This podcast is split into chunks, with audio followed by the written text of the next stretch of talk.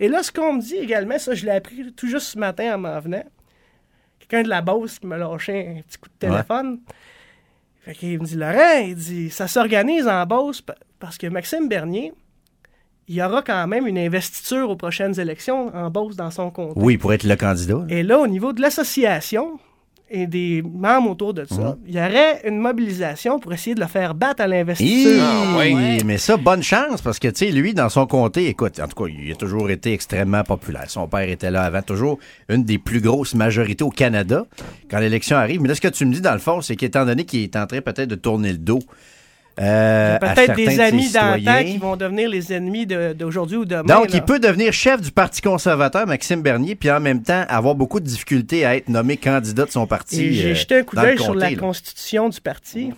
Je lui souhaite de devenir chef parce que s'il devient chef, selon ma compréhension, il pourrait euh, ne pas y avoir d'investiture parce Mhm. que le, la- le bureau du chef a quand même son mot à dire sur les investitures. Mais s'il ne devient pas chef, Ah ben, on l'a vu avec Justin Euh, Trudeau euh, dans et c'est exactement- Saint-Laurent, et c'est exactement mon point.